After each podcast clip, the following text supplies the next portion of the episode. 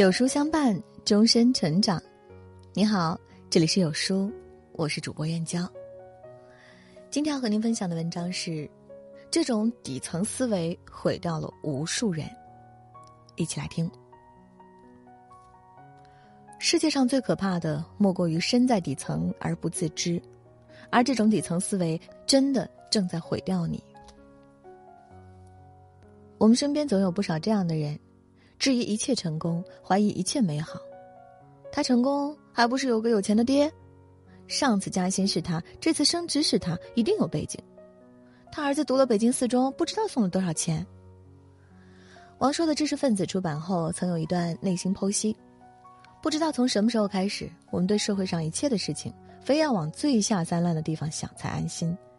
仿佛只有这样，才能证明自己所有的预想都正确，才能为自己总是遭冷遇、不成功、生活在底层找到合理开脱，从而也证明了自己机智过人，总有一双洞悉世事的眼睛。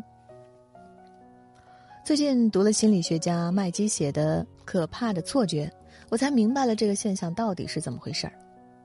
麦基在研究很多人的经历后，提出了一个概念：你看到的只是你想看到的。当一个人内心充满某种情绪时，心里就会带上强烈的个人偏好暗示，继而会导致主体从客体中去佐证。喜欢某个人或事物的时候，我们的心灵会让自己在现实中搜寻印证，然后再用这些似是而非的印证来佐证自己的心理预期，最终形成一种真是如此的心理定势。若是愤怒、仇恨或是怀疑时，我们又会不断的寻找材料来强化自己的臆想。在偏执于愤怒、仇恨的情绪里，让暂时压抑的情绪感得以宣泄。也就是说，我们所看到的世界，只是我们选择看到的样子。你相信什么，你就能看到什么。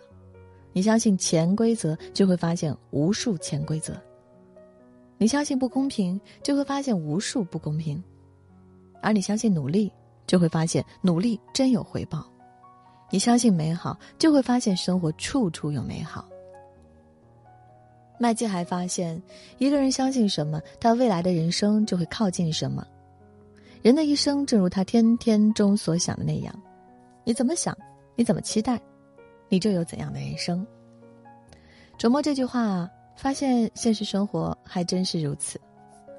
新东方创始人俞敏洪写过一篇《相信奋斗的力量》，文中写了他一段经历。高中时，他的老师对全班同学说。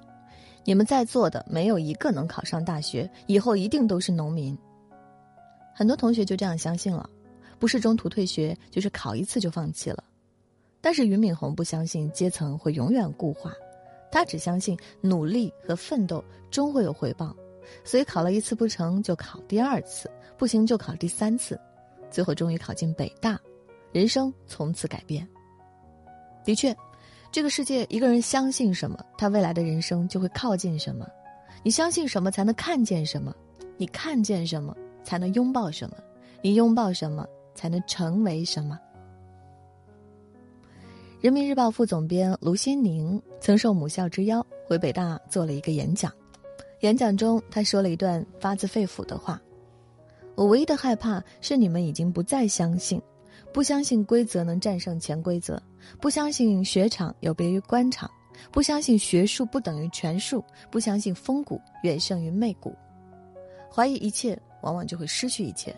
这不是唱高调，而是真心话。很喜欢顾城的一首诗：“你不愿意种花，你说我不愿看见它，一点点凋落。”是的，为了避免结束，你避免了一切开始。